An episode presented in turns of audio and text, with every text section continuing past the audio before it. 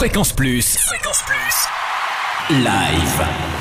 Tournée, concert, festival en Bourgogne. Tous les bons plans live. Bonjour Totem, bonjour à tous. On commence avec les temps forts 2013 du parc des expositions de Chalon-sur-Saône, emporté par la folie du disco, avec à Bamania le 30 janvier à 20h30 le concert hommage au mythique groupe suédois.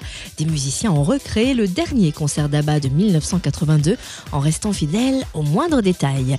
Également au parc des expositions de Chalon, le nouveau spectacle The Australian Pink Floyd Show le 21 mars à 20h30, Eclipsed by the Moon, hommage au mythique album The Dark Side of the Moon vendu à plus de 50 millions d'exemplaires dans le monde.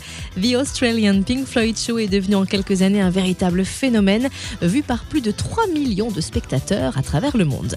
Coup de projecteur sur la comédie musicale événement 2013, 1789 Les Amants de la Bastille, à découvrir au Zénith de Dijon du 3 au 5 mai, le temps de 4 représentations, pas moins de 50 artistes sur scène, dont Louis Delors de The Voice et une trentaine de danseurs pour remonter le temps jusqu'en 1789 et succomber à une histoire d'amour quasiment impossible entre un jeune paysan révolutionnaire et une jeune dame de compagnie de la reine Marie-Antoinette et ce, en pleine Révolution française.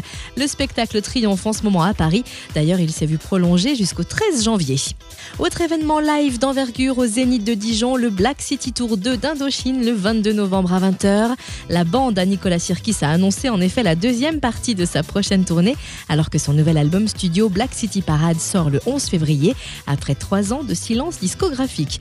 Une troisième partie sera prochainement dévoilée, pour ce qui se veut la plus longue tournée jamais faite par le groupe.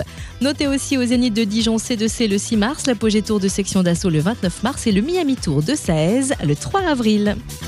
Fréquence Plus. Live. Chaque semaine, toute l'actu concerne en Bourgogne. Fréquence